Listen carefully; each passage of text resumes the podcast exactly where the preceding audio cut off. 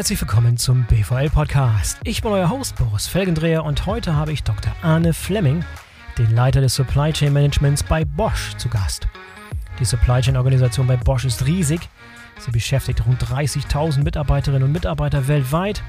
Der Konzern stellt seine Waren in 225 Fertigungsstätten in aller Welt her betreibt 775 Lagerhäuser und pflegt Beziehungen zu über 24.000 Lieferanten. Und da kann man sich gut vorstellen, dass die Herausforderungen, mit denen Bosch und viele andere große global aufgestellte Konzerne in derselben Größenordnung zu kämpfen haben, enorm sind. Aber Bosch hat schon vor einigen Jahren die richtigen Weichen gestellt, um die Resilienz seiner Lieferketten zu erhöhen und vor allem auch beim Thema Nachhaltigkeit eine Vorbildfunktion einzunehmen.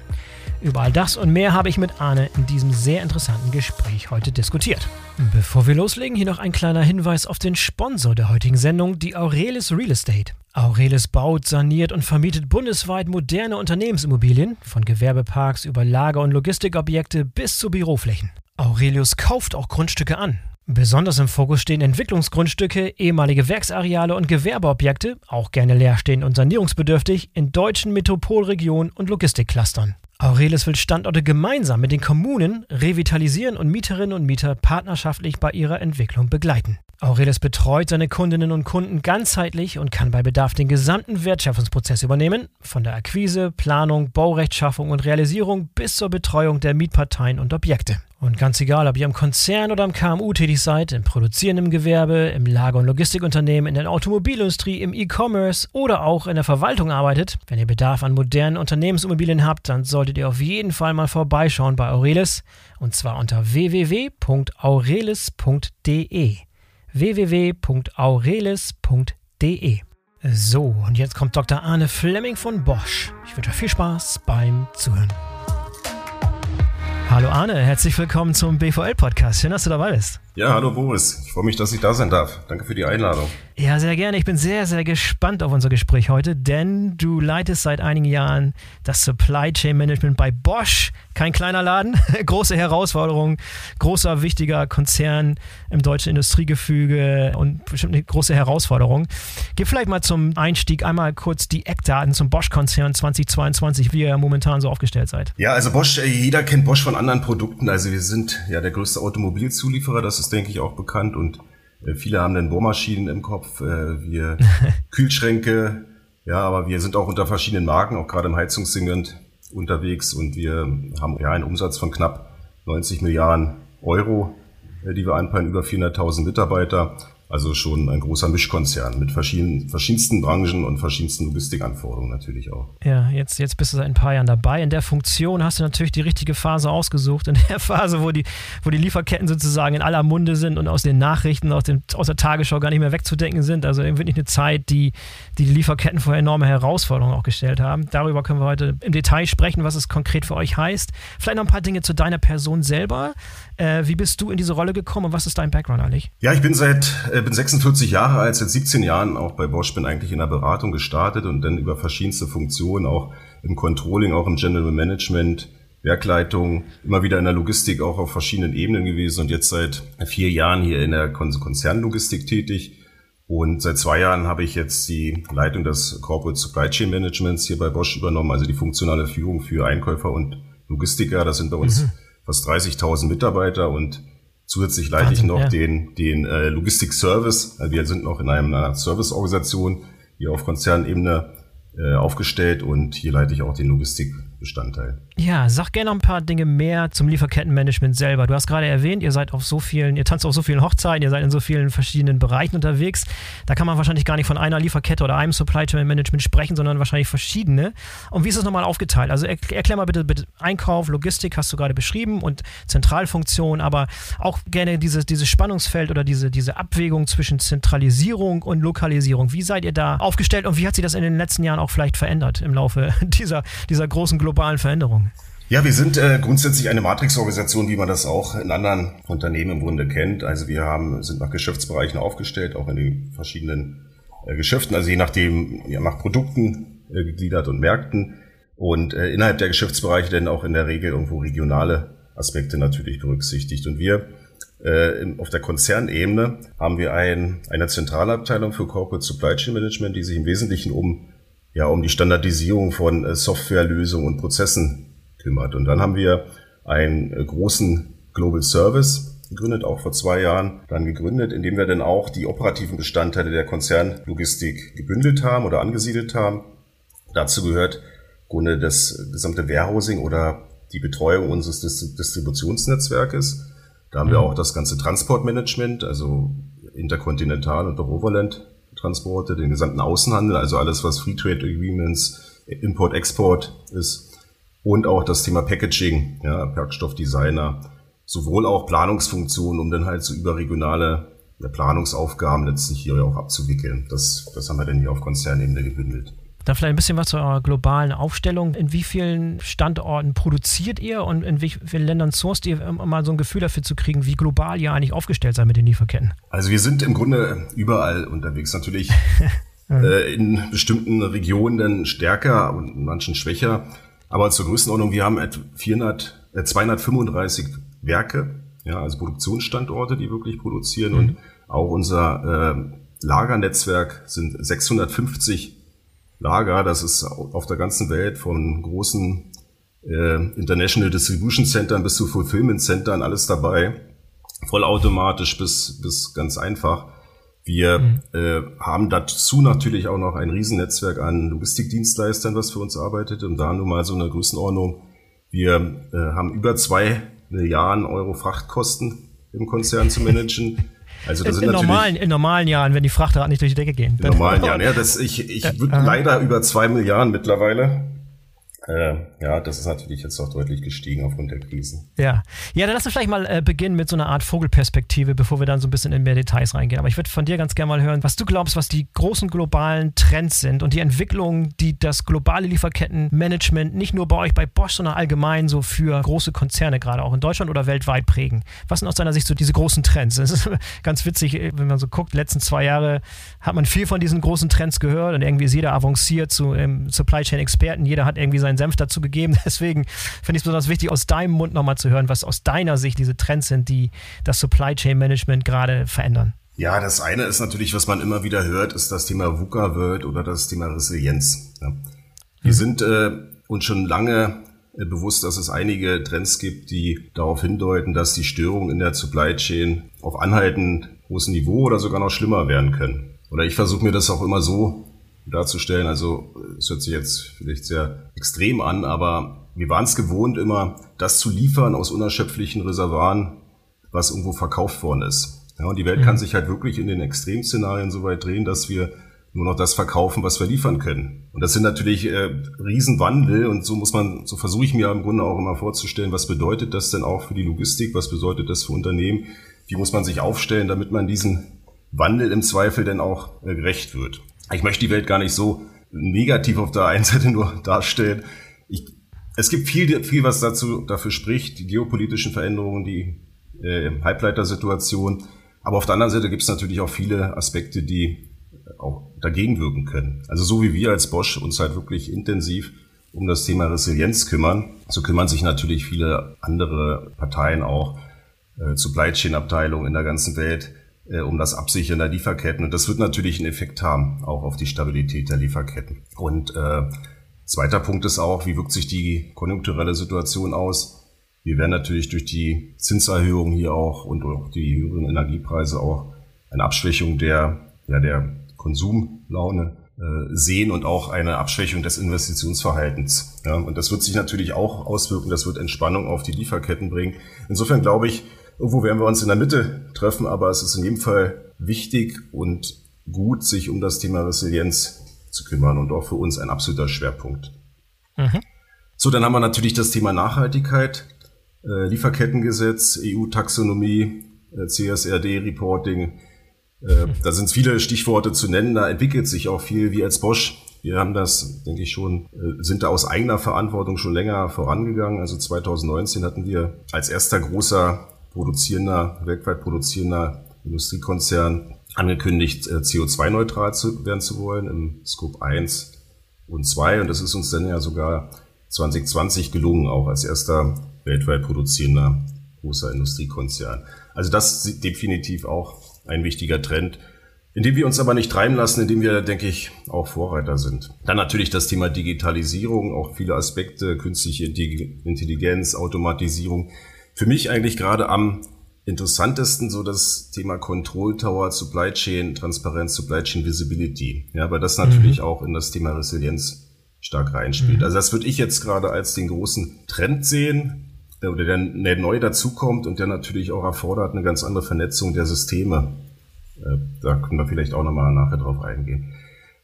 Und äh, auch ein Treiber, was wir auch sehen, ist diese ganze Integration der Partner, der Lieferanten und auch der Kunden. Also dass auch aufgrund Resilienz, auch aufgrund Supply Chain Transparenz sind die Anforderungen des Datenaustauschs mit Lieferanten auch über Tier 1 oder über die Tierebenen hinweg ja immer größer. Und das wird eine ganz andere Zusammenarbeit letztlich auch erfordern, weil natürlich diese ganzen Onboarding-Aktivitäten, diese Schnittstellen, Datenaustausch aufzubauen. Das sind natürlich Aufwendungen, die, die auch Geld kosten und die man die sich natürlich irgendwo rechnen müssen und die eine stabile Partnerschaft auch brauchen. Also da denke ich auch, oder dass wir gerade mit unseren Lieferanten, aber auch auf der Kundenseite genauso hier äh, uns verstärken oder einen starken Trend sehen letztlich. Ne? So, dann haben wir auch verschiedene Aktivitäten. Ich hatte ja gesagt, wir sind auch im Retail-Business. Ja, also wir liefern auch äh, Consumer Goods. Wir sind da zwar stark im B2B-Business, also an die großen Händler liefern wir aber auch in verschiedensten Märkten auch äh, im B2C-Business. Also wir liefern direkt an den Kunden und hier beobachten wir auch sehr genau, wie sich der Markt entwickelt, auch die Anforderungen der, der E-Commerce-Plattform. Äh, wir sehen da vereinzelt, dass wir stärker auch zum Endkunden liefern müssen, auch wenn wir Direktgeschäft im Grunde mit, also B2B-Geschäft haben, aber dann Direct-to-Consumer liefern, mit allen Anforderungen, die dann in der Feindistribution erforderlich sind. Ja, und natürlich auch die Entwicklung der eigenen E-Commerce-Aktivitäten. Also da, den Trend beobachten wir da auch sehr genau und auch die, ja, die neuen äh, Dienstleistungen, die da in dem Zusammenhang auch immer mehr angeboten werden. Also nicht nur Warehousing und Transport irgendwo getrennt als Dienstleister, sondern auch das Thema Fulfillment Services komplett für E-Commerce. Ja, und mhm. das sind so Dinge, die uns da bewegen. Ja, da ist ja schon eine ganze Menge dabei. Da können wir gleich nochmal im Detail noch ein bisschen tiefer tauchen. Einige Themen insbesondere. Aber vielleicht nochmal so zusammenfassend, was ist denn aus diesen Herausforderungen, die du gerade beschrieben hast, so diese Trends, die auf euch einwirken, so derjenige oder der Aspekt, der dich so nachts wach hält, der dich wirklich, der der meisten Kopfweh bereitet? Oder alle gleichermaßen? Äh, ja, ich würde schon sagen, das ist schon das Thema Resilienz. Ja? Also wie, mhm. wie stellt man sich diesen Herausforderungen? Also und wie, wie entwickelt sich das tatsächlich? Also wie wirken jetzt diese beiden Hebel, die ich gesagt hatte? Also einmal es gibt Trends, die darauf, äh, dafür sprechen, dass es sogar noch schlimmer werden könnte. Ja, also mhm. braucht man sich nur die Nachrichten anhören und aber auch Trends, die dagegen wirken. Und was, wie wird sich das wirklich dann entwickeln und sind wir schnell genug, sind wir als Supply Chain Community, und da spreche ich hier alle Hörer auch mit an, sind wir denn im Ende schnell genug? Also wir als Bosch, wir können das auch nicht. Natürlich, äh, wir können nicht alle Supply Chains kontrollieren, die uns irgendwie betreffen. Äh, aber wir brauchen halt auch die Zuarbeit und die, ja, den starken Fokus aller Partner in unseren Supply Chains äh, das Thema Resilienz zu verstärken. Ja, lass uns mal beim Thema Resilienz bleiben. Wenn du mal so zurückblickst in die Aktivitäten, die ihr, die ihr getätigt habt und die, die Art und Weise, wie ihr euch vorbereitet habt und wie ihr eure Resilienz gestärkt habt, bevor wirklich diese riesengroßen Probleme auftraten rückblickend gibt es ein paar äh, entscheidende Schlüsselentscheidungen oder ein paar entscheidende, wichtige strategische Entscheidungen, die ihr getroffen habt, die ihr nachher dann sagt, Mensch, das war damals genau richtig, das war vielleicht ein bisschen vorausahnen, vorausblickend, rückblickend. Was gibt es ein paar Dinge, wo ihr wirklich, äh, wo, du, wo, du, sagen würdest, dass wir stolz darauf, dass wir das damals schon erkannt haben und da auch wirklich unsere Resilienz gesteigert haben, sodass wir ein bisschen besser durch die Krise gekommen sind, als es gewesen wäre, wenn wir das nicht erkannt hätten? Ja, definitiv. Also es sind äh, verschiedenste Aktivitäten. Ich würde auch sagen, wir sind schon bestimmt seit ja, zwei, drei Jahren äh, ist uns klar, dass wir uns da sehr verstärkt drum kümmern müssen. Ja, weil wir haben das auch die Trends dann nicht systematisch analysiert und gesehen, es gibt halt viel da, was dafür spricht, dass die Supply Chains oder die Einflüsse, negativen Einflüsse sich verstärken könnten. Und ein Thema ist, wir haben äh, ja das Thema Echtzeit Visibility ganz stark mhm. gestärkt. Und äh, wir hatten vor fünf Jahren oder fünf, sechs Jahren damit begonnen, unsere, unsere DALI-Plattform heißt das, also Data Analytics Logistics ist, die, ist der Langname dafür. Wir haben natürlich eine Systemlandschaft bei uns im Konzern, die sehr äh, heterogen auch gewachsen ist. Das ist, die hat, denke ich, jeder Großkonzern. Ne? Wir sind natürlich stark mhm. daran interessiert, hier zusammenzulegen, zu harmonisieren, zu standardisieren, aber wir brauchten ein, eine Plattform dazwischen, die in Echtzeit letztlich Daten liefert, äh, für Logistik-Applikationen, für Engpassmanagement und so weiter. Und die haben wir für fünf bis sechs Jahren aufgebaut. Wie gesagt, DALI heißt sie. Und ja, damit ziehen wir im Grunde die Daten in Echtzeit ab und haben im Grunde ein, ja, eine Data Provisioning Plattform. Oracle Datenbanken sind das, wo man dann äh, diverse Applikationen für Engpassmanagement, Visualisierung, Exception äh, Control, diese Dinge aufbauen kann und das hilft uns wirklich massiv. Und so sind wir in der Lage, wirklich, also im Prinzip auf Knopfdruck, wirklich jeden Engpass sofort zu analysieren. Also wir haben natürlich unsere Risiko-Alert-Systeme, die dann irgendwo anspringen, wenn irgendein Lieferant ein Feuer ausbricht oder so, solche Dinge. Und da können wir wirklich sofort auf Knopfdruck sagen, äh, über die gesamten Wertschöpfungsstufen hinweg, welchen Puffer haben wir in den Lieferketten und welche Kunden sind im Zweifel betroffen und wie können wir das, ja, die Maßnahmenarbeit, äh, ja, das erstreckt sich dann vielleicht noch über den Tag hinaus, aber selbst da sind wir relativ schnell denn zu erkennen, was können wir machen. Ne? Ja, ist das ein externer Anbieter, der euch diese Plattform zur Verfügung stellt oder ist es so eine Marke Eigenbau? Habt ihr euch selber ran gemacht und selber so ein System entwickelt oder vielleicht im, im Zusammenhang mit Partnern? Wie äh, hat das genau Ja, wir haben äh, natürlich Technologiepartner, aber es ist keine Standardsoftware. Ja? Aber es sind Technologiepartner, ich hatte schon gesagt, äh, eines ist eine Oracle-Datenbank mhm. am Ende und dann haben wir über SAP SLT-Server, ja, das ist eine Software über die eigentlich für Datenmigration äh, verwendet wird.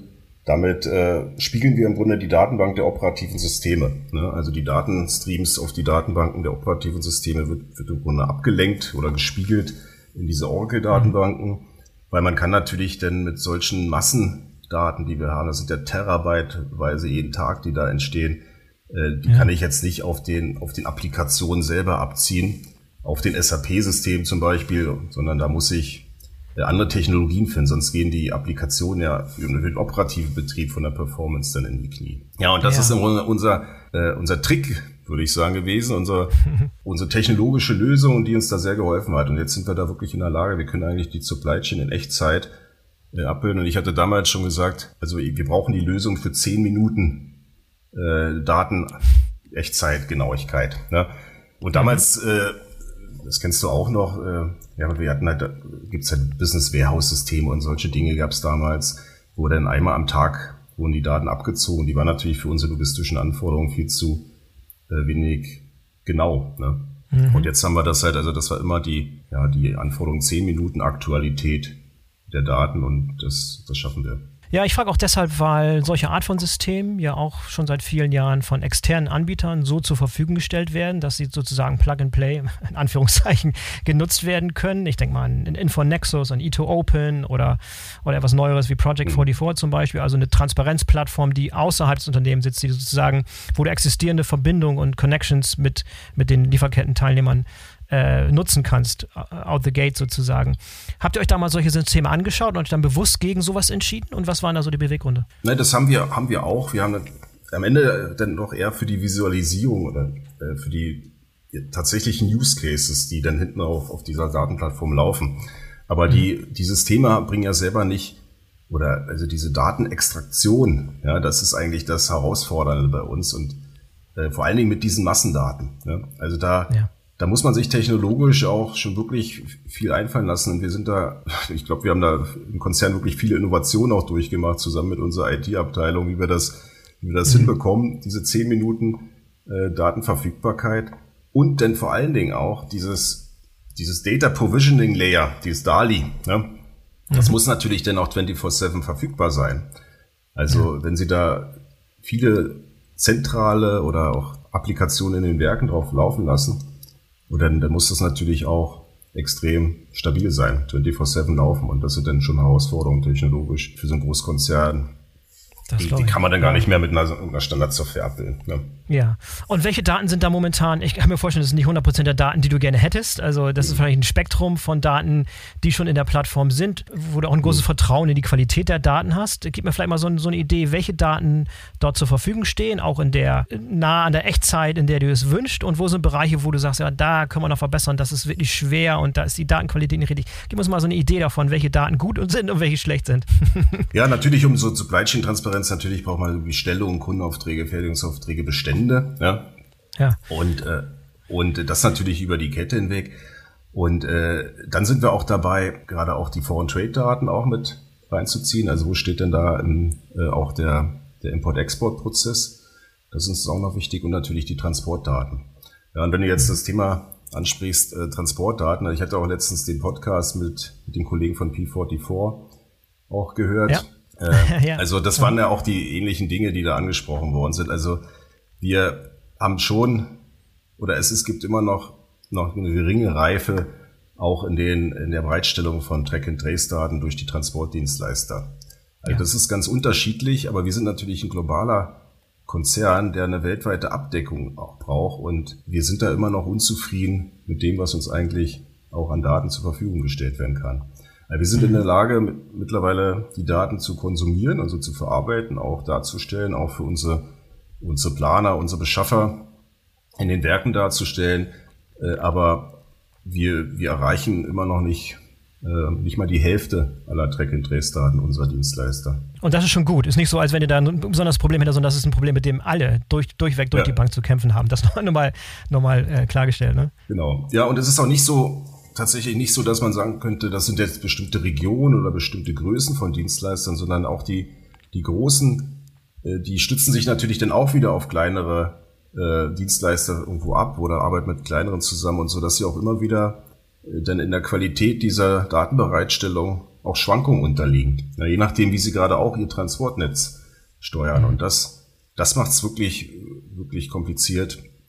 Wir sind da natürlich ständig im Austausch mit unseren Partnern, unseren Logistikdienstleistern, aber das ist eine Aufgabe, die wir auch alle als Supply Chain gemeinsam haben und äh, das wird auch uns in der Resilienz helfen. Ja, weil wir erwarten uns halt daraus gerade auch eine geringere Kapitalbindung in Beständen, weil wir natürlich durch die Transparenz auch äh, uns ja äh, entsprechend niedrigere Pufferbestände vorsehen können mhm. und natürlich auch das Thema Sonderfahrten, wo wir dann früher vielleicht in unsicheren Situationen irgendwo dann eine Sonderfahrt ausgelöst hätten, hoffen wir uns dadurch natürlich dann viel auch eine Reduzierung dieser Kosten und damit natürlich wieder mhm. CO2-Einsparung. Ja, gibt es ein paar konkrete Beispiele, ähm, die du nennen kannst, wo du, wo du mit Sicherheit sagen kannst, okay, wenn wir das Tool in dem Moment nicht gehabt hätten, dann hätten wir wirklich schlecht dargestanden. Gibt es ein paar gute Beispiele, die so ex exemplarisch darstellen, wie so eine Art von Plattform, die in Echtzeit Daten zur Verfügung steht, euch wirklich in entscheidenden Phasen geholfen hat? Ja, so ein Beispiel ist natürlich das Thema Ahrtal, ne, die Flut im Ahrtal, das kennt auch jeder zumindest hier ja. in Deutschland. Und äh, das ist auch ein Event gewesen, wo ich sehr überrascht war über die Auswirkungen dessen. Also das war natürlich auch tragisch, äh, gerade für die Bewohner da, aber mir war bis dahin nicht bekannt, dass das, Supply, äh, das Ahrtal so eine wichtige Rolle in den globalen Supply Chains spielt. Das hat man ja vorher im Grunde in der Logistik doch. Äh, das wusste ich auch nicht, weiß ich auch bis heute nicht. Also bin ich sehr gespannt, also ich war da auch, worauf du hinaus willst. Und dann gab es trotzdem Lieferanten, und auch wieder in einer starken Spezialisierung auf diesen Standort, auch der Lieferant sehr stark spezialisiert. Und das sehen wir immer mehr auch in diesem globalen, in der globalen Wirtschaft, dass sich so bestimmte Technologiecluster einfach raus, ausbilden, die dann mhm. einfach regional fokussiert sind. Da kommt man gar nicht weg. Und das war dann auch im A-Teil so. Das war ein, ein Stoff, den wir letztlich auch in den gesamten Lieferketten oder überall gebraucht hatten. Sehr, sehr viel. Und äh, das war natürlich dann super, dass wir hier mit dem Ereignis sofort auch die Analyse oder die Transparenz hatten, um, um dann halt auch sofort auf Second Sources und so weiter auszuweichen. Und gerade in diesen Themen Engpässe spielt die Zeit ja eine entscheidende Rolle. Also das ist, da geht es halt um Geschwindigkeit. Und wir, wir sind dann halt auch schnell vor Ort. Äh, wir sind durch diese Tools als Erster an den Maßnahmen vielleicht auch relativ schnell im Vergleich auch bei den second, potenziellen Second Source Lieferanten und so weiter und sichern mhm. uns da unsere Kapazitäten. Ja, und das, also gerade das Thema Geschwindigkeit ist halt in Engpässen ja erfolgskritisch. Ja, ich stelle mir auch die Herausforderung groß vor, dass du die wichtigen, entscheidenden Daten und Informationen auch bei Bedarf mit den richtigen Teilen meiner Lieferkette teilen musst. Es ist ja nicht damit geholfen, dass du irgendwie an der, in der Schaltzentrale sitzt und da irgendwie alles im Auge hast, aber dann im, im Zweifel die Leute in der Peripherie da keine nichts mehr anfangen können. Wie stellt ihr sicher, dass die richtigen Leute am richtigen Zeitpunkt diese Daten zur Verfügung haben und dann die Entscheidung auch lokal treffen können? Das kann ja nicht alles zentralisiert sein, oder? Ja, das ist ein, auch ein spannender Aspekt. Also ich finde auch interessant, dass du das ansprichst gerade. Das sind ja organisatorische Aspekte zum Thema Resilienz. Also wenn ich immer über Resilienz mit Kollegen oder rede oder lese, dann höre ich meistens so das Thema Transparenz, das ist ganz wichtig, Risikomanagement, äh, ja, mhm. Supply Chain Visibility, auch Planungstools und so weiter. Äh, dann, dann auch das Thema ja, Freiräume schaffen, nenne ich das immer, also Handlungsspielraum Raum überhaupt äh, vorzusehen, also Second Sources, Local for Local, äh, alternative Produktionsstandorte, alternative Transportwege, solche Dinge. Ja, und das dritte ist aus meiner Sicht immer das Thema Organisation ja, was du jetzt angesprochen hast. Und was wir auch äh, gemacht hatten, wir haben eine ja, Supply Chain Consulting auch aufgebaut. Das sind Mitarbeiter, die im Grunde für solche Einsätze vorgesehen sind und dann halt ja punktuell in solche Einsätze reingehen und solche Taskforce-Aktivitäten übernehmen, mhm. um dann solche Allokationen auch abzusteuern. Und das ist genau der Punkt. Wir haben oder in so einem Großkonzern mit über, über 200 Werken, die, die wir haben, hat man natürlich auch dann Werke, die alle dieses gleiche Teil haben wollen. Ne? Also ein Engpass betrifft halt mehrere Werke. Und in dem Fall kann man halt, muss man halt irgendwo organisieren, wer entscheidet denn jetzt, wer welches Teil bekommt. Ja. Und äh, das, das organisieren wir über, über solche Taskforces mit diesen Spezialisten. Und wir oder sind dabei auch zu organisieren, dass wir im Grunde auch Planungsverantwortung so ansiedeln, dass das auch im Tagesgeschäft passieren kann. Also dass eben einer, ein äh, Beschaffungsplaner verantwortlich ist für bestimmte kritische Lieferanten. Ne? Mhm. Und dann halt, äh, sag ich mal, in seinem Tagesgeschäft schon, schon solche Engpässe absteuern kann und wir nicht eben auf Taskforces, auf komplett neue Projektstrukturen, Taskforce-Strukturen angewiesen sind. Ja, das ist auch unser Ziel, ja, diese Organisation, diese Verantwortlichkeiten so zu organisieren, dass wir im Grunde im Tagesgeschäft sowas alles schon abbilden können. Wie sieht es aus mit Organisationen und Verantwortlichkeiten über die Unternehmensgrenzen hinweg? Also gerade im Supply Chain Bereich hast du immer mit Partnern zu tun.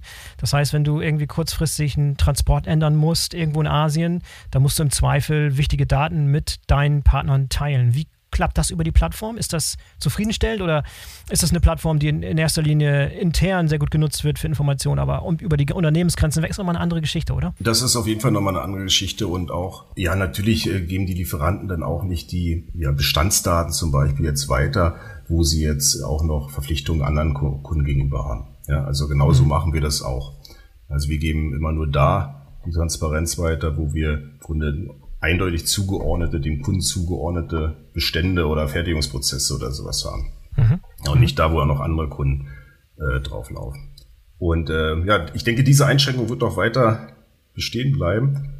Und äh, ja, es geht dann am Ende darum, jetzt schnell auch mit den, mit den Lieferanten in Kontakt zu treten und äh, mhm. zu schauen, was sind denn noch für Möglichkeiten hier, um den Engpass abzuwenden. Mhm. Was siehst du in der Zukunft jetzt noch? Äh, äh, welche Rolle siehst du in Zukunft noch bei Technologie, um diese Transparenz noch zu erhöhen? Ihr seid jetzt, es klingt so, als seid ihr auf dem richtigen Weg dort. Ihr habt da entscheidende Fortschritte gemacht, aber es ist auch noch viel, viel Weg vor euch. Wo sind in der Zukunft so die wichtigen Investitionen und wo sind Augenmerke in Bezug auf Technologie, was ihr jetzt noch anschaffen wollt, was ihr entwickeln wollt?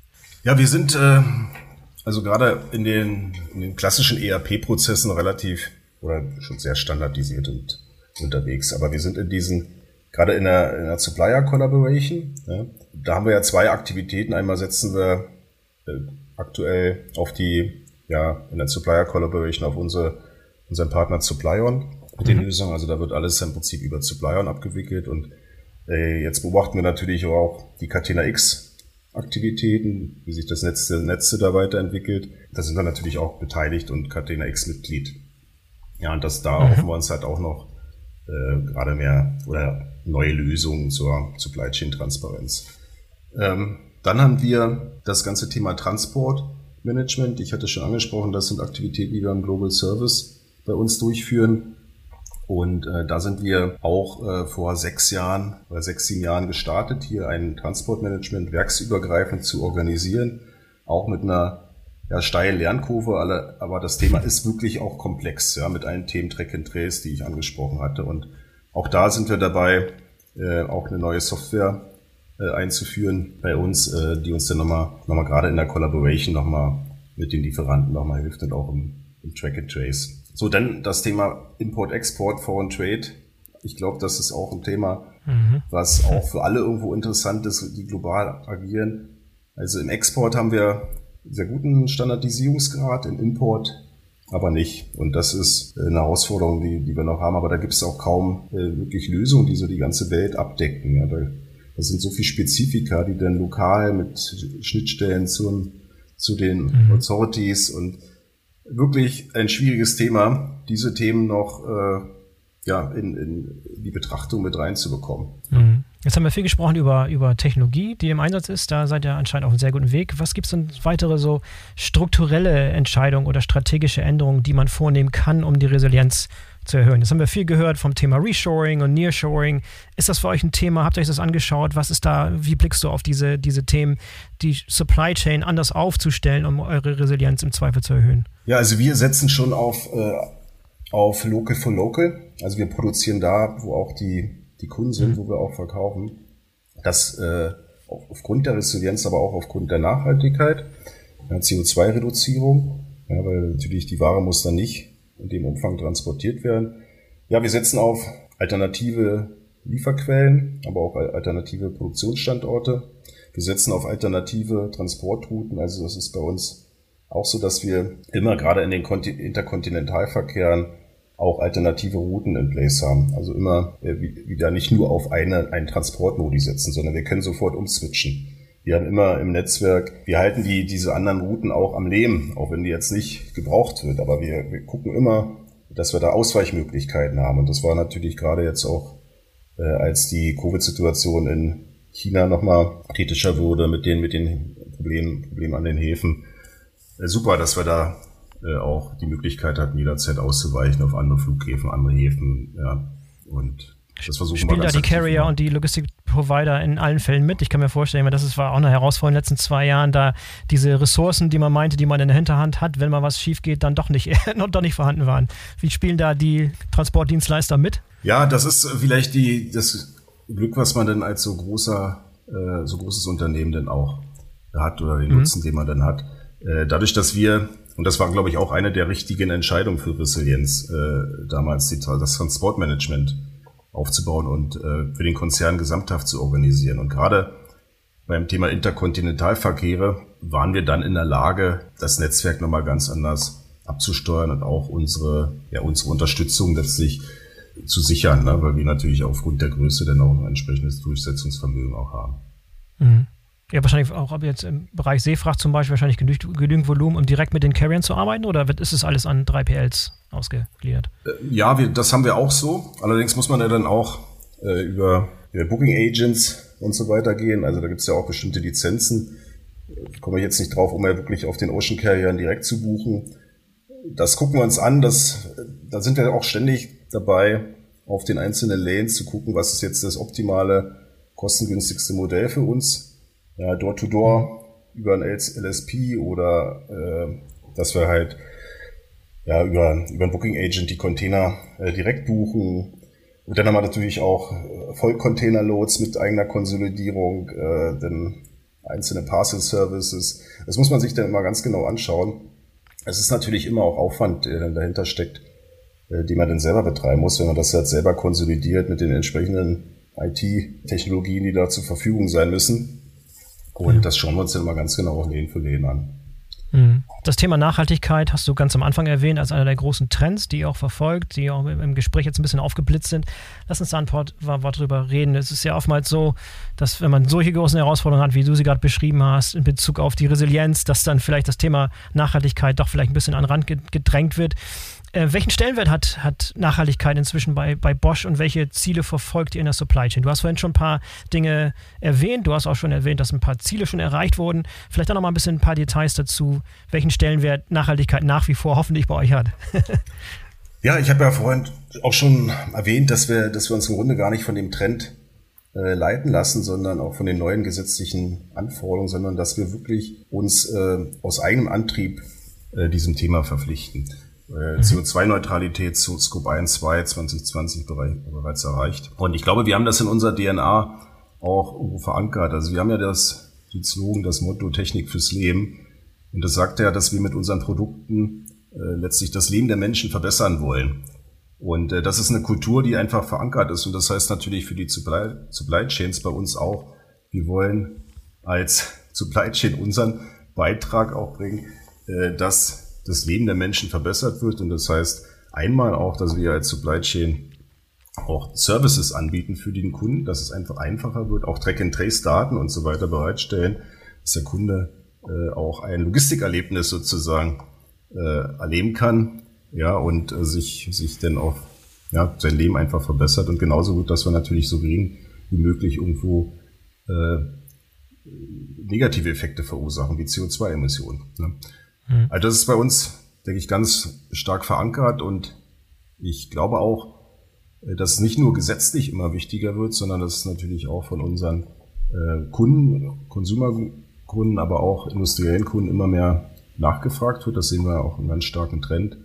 Und dass auch die Mitarbeiter das von uns erwarten. Also wie auch, ich sehe es gerade auch als einen ganz wichtigen Punkt, um als attraktiver Arbeitgeber auch wahrgenommen zu werden. Äh, mhm. Und ich sehe auch, dass das nicht nur irgendwo ein deutsches Phänomen ist, sondern es ist wirklich ein globales äh, Phänomen, die ja die Verantwortlichkeit äh, der Unternehmen auch für die für die Gesellschaft, dass sie immer mehr auch eingefordert wird und äh, gerade auch für den Umweltschutz. Ne? Gibt es besondere Initiativen oder Programme, die, ähm, die bei euch im Supply Chain Management laufen, die du mal exemplarisch darstellen könntest, die vielleicht auch ein gutes Vorzeigemodell sind, nachahmungswert sind für andere Unternehmen und äh, Zuhörer? Ja, wir sind natürlich äh, gerade in den Sourcing-Prozessen auch äh, ja, stark unterwegs, wie, wie, wie wir das jetzt machen, welche Kriterien wir anwenden zur Nachhaltigkeit im Sourcing. Wir haben schon länger unser ja, Code of Business Conduct, also bestimmte Regeln, äh, nach denen wir mit unseren Lieferanten verfahren. Wir machen auch Audits vor Ort, um, um Menschenrechte der Lieferkette, Umweltstandards abzusichern, aber auch ganz speziell, wie wir das Thema CO2 dann im Sourcing berücksichtigen. Es gibt ja immer noch verschiedenste Messverfahren und wenig Standards. Äh, da sind wir dabei, auch Piloten zu fahren, wie wir das äh, letztlich umsetzen. Und ja, definitiv ist es uns ein ganz wichtiges Thema auch bei unseren Lieferantenpartnern, wie sie, wie sie mit dem Thema umgehen. Für die Logistik jetzt speziell gilt im Prinzip für die Dienstleister dasselbe. Also auch da haben wir Piloten, wie wir denn letztlich in den Vergaben die CO2-Reduzierung oder Aktivitäten des Dienstleisters berücksichtigen. Äh, ich hatte schon angesprochen, auch das Thema Transportmanagement ist natürlich ein ganz wichtiges. Ja, also wir versuchen die Transporte natürlich bestmöglich auszulasten, auch das Thema Local for Local, um hier möglichst wenig auch zu transportieren und auch die Transportmodi letztlich so zu wählen, äh, dass sie möglichst CO2-arm sind. Also natürlich auch die Schiene stärker nutzen, äh, auch die auf Luftfracht möglichst zu verzichten.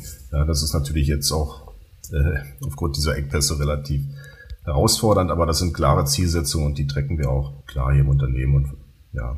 Aber es ist an den Stellen, glaube ich, äh, doch immer noch sehr, sehr einfach, weil wir auch eine starke Korrelation haben zwischen den Kosten und der CO2-Emission. Also wenn wir diese Modis verändern. Also meistens ist dann doch der, der teurere Mode ist dann auch äh, der, der mehr CO2 ausstößt. Ja. ja das macht es dann auch einfach, sage ich mal, das zu steuern. Das ist dann schon eher herausfordernd, wenn man jetzt auf Biokraftstoffe umstellt oder äh, solche Dinge. Ja, aber auch da haben wir Beispiele, wo wir im Konzern auch mit den Dienstleistern zusammen dann solche Biokraftstoffe nutzen, um dann CO2 neutral letztlich zu transportieren. Gibt es ein paar Zukunftsprojekte oder Zukunftstechnologien auch, von denen du dir besonders viel versprichst? Also auf die du so ein Augenmerk hast, die vielleicht noch nicht ganz so weit sind, aber wo du in, in Zukunft fest davon überzeugt bist, dass die einen wichtigen Teil an eurer Nachhaltigkeitsstrategie spielen könnten? Äh, ja, ich hatte, also wir sind natürlich technologieoffen als Konzern auch und äh, das Thema batterieelektrisch, äh, auch CO2-neutrale Kraftstoffe oder auch Wasserstoff sind natürlich interessante, alles interessante Technologien. Ich glaube, der Mix wird es am Ende äh, zeigen in den unterschiedlichen äh, Transportarten. Und äh, was ich auch nochmal erwähnen möchte, Nachhaltigkeit ist bei uns auch nicht nur Transport, ist auch das Thema Packstoffe. Auch da sehe ich hm. die, die Supply Chain auch in der Pflicht. Und äh, auch gerade im Konsumerbereich ist natürlich immer mehr nachgefragt, dass, dass nachhaltige Richtig, Packstoffe verwendet werden, dass, dass die Packstoffe äh, erstmal nicht zu viel sind, aber dann auch gut trennbar auch zu Hause. Aber auch im internen Verkehr setzen wir da ganz stark darauf, dass die verschiedenen Kunststoffe zum Beispiel gut markiert sind, dass sie auch getrennt den Recycle, Recycling-Kreislaufen zugeführt werden können, dass wir Design Guides haben, auch für die Packstoffe, wie man letztlich äh, möglichst wenig Packstoff vermeidet. Weil am Ende ist ja die Aufgabe des Packstoffes, zumindest im internen Verkehr, nur die Ware transportierbar zu machen. Ne? Mhm. Und äh, das müssen wir, ja, da, müssen, da, da gibt es schon einiges auch noch, was wir an Potenzialen erzielen können. Ja, spielt das Thema Kreislaufwirtschaft auch mit in deinen Wirkungsbereich? Also seht ihr die Supply Chain tatsächlich auch so weit, dass sie auch da greift und da Verantwortung hat nach dem Purchase sozusagen, nach dem Kauf und was mit den Geräten passiert, beispielsweise, die ihr verkauft, wie die dann recycelt werden, zurückgenommen werden. Ist das Teil deines Bereichs oder ist das eine ganz andere äh, Aufgabe? Äh, das ist nicht, also nicht Teil meines Bereiches im Grunde, das läuft über die Entwicklung dann auch. Also grundsätzlich mhm. die, die, diese Themen zu berücksichtigen in der Produktentwicklung. Teilweise haben wir dann schon die Aufgabe auch in der Logistik, dann die, die Reverse-Logistik irgendwo dann auch äh, mit abzubilden, aber oder auch solche Rücknahmen von irgendwie von Verpackungen. Mhm. Äh, das haben wir dann schon vereinzelt, aber das läuft dann häufig auch über die Händler. Du hattest eben schon mal ganz kurz das Thema Talente und, und Attraktivität äh, des Unternehmens gesprochen. Äh, hast du eine allgemeine Aufwertung der Attraktivität des Supply Chain Managements Bereichs festgestellt? Ja, du kennst die Diskussion. Vor einigen Jahren hieß es immer, äh, keiner will im Supply Chain Management arbeiten. Logistik ist irgendwie Hinterhof und LKW und Warehouse und das ist wirklich schwierig, da gute Talente ranzubekommen. Jetzt äh, hört man häufiger, dass so die Leute aufgewacht sind und äh, merken und erkennen, dass der Wirkungsbereich Supply Chain Management super attraktiv und super sexy sein kann. Was hast du da so festgestellt und gibt es Anzeichen dafür, dass verstecktes Interesse herrscht oder kommt? Ja, also ich freue mich erstmal super, dass das so ist. Ne? Also riesig, das mhm. ist äh, wunderbar. Und ich habe schon immer gesagt, also dass die Logistik, Supply Chain Management, die wirklich alle Funktionen mit allen Funktionen im Unternehmen agiert, das müsste eigentlich von der Funktion noch viel stärker oder eine viel höhere Wichtigkeit haben. Also schon Jahre her mhm. war das schon immer mein, mein Gefühl äh, gewesen und äh, weil, äh, weil ja, im Grunde die Logistik weiß am besten, was im Unternehmen wirklich so äh, passiert. Ob das Fertigungsengpässe, Qualitätsengpässe, äh, Kundenverhalten, regionale Marktunterschiede und so weiter. Also keiner, glaube ich, keine Funktion weiß weiß besser über diese Gesamtthemen mhm. äh, als die also ganz nah am Puls dran, ne? ja. Ist, ist ganz fast, nah am fast Puls. Ja. In der Tat der, der Puls selber, ja. Mhm. Ja, und ja, und das, das muss gehört werden. Diese Kompetenz muss natürlich einfließen können.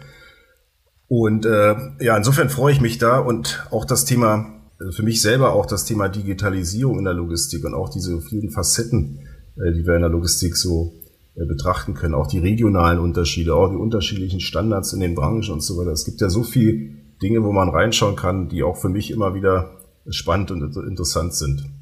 Und das macht's, das macht's, glaube ich, auch sehr, sehr, äh, also einfach als grundsätzlich ein interessantes Feld, die Logistik. Und jetzt sehe ich halt auch diese ja, Steigerung der Bedeutung. Also ich hatte letztens auch eine schöne Folie mal gesehen, wo, wo die Logistik so herkommt, auch begrifflich, wo man noch so von militärischer Logistik so 1960 oder so, wo das so die Kistenschieber ja, ja äh, wo auch die Begriffe teilweise noch so herkommen, Christenschieber, aus der Zeit, wo wir dann jetzt eher von Supply Chain Management erstens reden. Das ist ja schon ein begriffliches, eine Weiterentwicklung, die diese Bedeutung zeigt und natürlich auch viel stärkere strategische, Ein, strategische Einbezug bei dem Thema Nachhaltigkeit, bei dem Thema Resilienz. Ja, wenn ich, so wie ich eingangs gesagt hätte, also wenn man mal so denkt, wir verkaufen nicht mehr oder wir liefern nicht mehr, was wir verkaufen, sondern äh, wie verkaufen, was wir liefern können, dann sind das ja, dann kriegt die Logistik oder das Supply Chain Management in Summe eine, eine ganz andere äh, Bedeutung für den Geschäftserfolg. Und ich glaube, das wird überall gesehen. Ja, mhm. ich weiß nicht, ob es jetzt wirklich das Interesse an der Logistik von den jungen Bewerbern fördert, aber ich glaube, da sind auch trotzdem sehr viel spannende Themen. Also das, ja, das, äh, das, die Themen Digitalisierung, und ich glaube, wir haben in der Logistik auch einfach eine tolle Kultur, also ein bisschen pragmatischer, mhm. etwas hands-on, immer am Puls der Zeit. Also das sind, glaube ich, schon äh, spannende Sachen, die auch junge Talente anziehen. Mhm. Stellt ihr bei euch im Bereich auch junge Leute ein, direkt von der Uni und äh, zieht die sozusagen hoch, Talente, die im Supply Chain aufwachsen sozusagen, oder setzt ihr eher auf, auf erfahrene Leute? Nein, wir auf jeden Fall stellen wir auch äh, junge Kollegen ein. Wir sind ja mit verschiedensten Unis auch immer im Austausch, mhm. äh, auch mit Doktorandenprogrammen. Wir haben auch Doktoranden bei uns. Also auf allen Ebenen stellen wir ein und ist natürlich auch heute umso wichtiger äh, bei der ja, bei zunehmender, zunehmendem Fachkräftemangel. auf jeden Fall, ja. Ich hoffe immer, dass wir sehr, sehr viele junge Zuhörer auch haben, die sich so vorbereiten und drüber nachdenken, in den Bereich Logistik und Supply Chain zu gehen. Und vielleicht war der ein oder andere dabei, der der heute Interesse gefunden hat und, und gemerkt hat, wie cool und die Herausforderungen eigentlich sein können. Auch in einem sehr, sehr großen, global aufgestellten Konzern wie, wie Bosch, was da für tolle Herausforderungen existieren und mit welchen coolen neuen Technologien gearbeitet wird. Ja. War früher nicht so, ist heute definitiv anders. Ne? Also, ja, also wer, ich hoffe. Wer im Puls der Zeit sein will, der ist da, glaube ich, ganz richtig aufgehoben. Ja, also ich mein hoffe, Pitch, dass, dass, genau, dass wir da so ein paar auch Kollegen äh, oder junge, junge Kollegen dann überzeugen konnten, in die Logistik zu wechseln. Weil ich glaube wirklich, es ist eine ganz tolle tolle Aufgabe, die wirklich spannend ist. Also Digitalisierung, die ganzen äh, geopolitischen Themen, die konjunkturell, wenn man wirklich weltweit äh, so interessiert ist, dann hat man in der Logistik wunderbar den, die Möglichkeit, einen Einweg, Überblick zu gewinnen. Und dann mhm. glaube ich auch wirklich, dass die Logistik eine tolle Kultur hat. Also nicht nur bei uns im Unternehmen eine tolle Community ist, sondern auch über, über Unternehmensgrenzen hinweg eigentlich eine tolle Community ist. Also in der ich mich jedenfalls sehr, sehr wohl fühle, kann ich nur sagen. Mhm. Es, ja, ist, es ist eine tolle Funktion. Ja, wenn du mal so ein bisschen ein paar, paar Jahre vorausdenkst und irgendwann, wenn du soweit bist und sagst, ah, ich, ich gehe jetzt in Rente oder ich suche mir eine neue Herausforderung, blickst du zurück auf, die, auf das, was du hier im Supply Chain Management, im Lieferkettenmanagement bei Bosch gemacht hast. Worauf willst du dann stolz sein? Was glaubst du, was so deine Legacy sein wird? Worauf zielst du hinaus? Was willst du erreicht haben, wenn du dann irgendwann mal den Staffelstab an den Nachfolger übergibst? Ja, also auf jeden Fall interessante Frage, aber äh, ein Ziel, das ich habe, ist wirklich die Bedeutung der Logistik zu stärken, auch im Unternehmen. Und auch über die Unternehmensgrenzen hinweg. Und wie gesagt, ich, ich glaube, es wird immer wichtiger zum Thema Nachhaltigkeit, auch zum Thema Resilienz. Und das betrifft uns ja am Ende alle. Es ist ja nicht nur ein Unternehmensthema, sondern wir müssen ja, wir müssen ja sehen, wie wir die, die Wirtschaftskreisläufe letztlich am Laufen halten. Ne? Wie als Supply Chain Community. Und äh, ich glaube, das ist das ist ein ganz wichtiges Thema für alle. Und deswegen bin ich da hinterher, diese Logistikbedeutung auch weiter zu stärken. Ja. Und äh, ja, natürlich gibt es bei uns auch noch im Unternehmen eine Menge Dinge. Mein Zielbild ist dann noch nicht erreicht, wie die Logistik auch in der Arbeitsteilung äh, im Konzern äh, funktioniert. Also man muss sich ja, man hat ja dann so ein Zielbild, was muss wo, auf welchen Ebenen äh, an Tätigkeiten ausgeführt werden, wo kann man welche Synergien äh, generieren und da ist mein Zielbild noch nicht erreicht und da arbeite ich dran. Noch ein paar Jahre habe ich ja. genau, noch einiges vor dir. Noch, noch jung, hast noch einiges vor dir in der Karriere. Sehr schön. Arne, vielen, vielen Dank für das interessante Gespräch heute, dass du auch die Zeit dazu genommen hast. Ich weiß, du hast viel, viel zu tun. Äh, 50 Minuten, 45 Minuten mit uns zu sprechen, war, war, war toll. Danke dafür. Danke für die Einblicke und äh, ich kann mir vorstellen, dass wir noch in Zukunft nochmal wieder miteinander zu tun haben werden. Sicherlich für, zu anderen Themen, aber da gibt es eine Menge, die, über das wir noch sprechen können. Ja, also vielen Dank, Boris. Danke für die Einladung noch und ich hoffe, es war auch etwas Interessantes dabei für die Zuhörer. Und äh, gerne wieder. Ich hoffe, wir sehen uns dann demnächst mal und schönen Tag noch. so machen wir es. Anne, bis dann. Mach's gut. Ja, Ciao. danke dir. Tschüss. So, das war der BVL-Podcast mit Dr. Arne Fleming von Bosch. Ich hoffe, euch hat's gefallen. Ihr habt wie immer was dazugelernt und seid beim nächsten Mal wieder dabei. Denkt dran, den BVL-Podcast zu abonnieren, damit ihr keine der kommenden Folgen verpasst. In diesem Sinne, bis zum nächsten Mal. Euer Boris Felgendreher.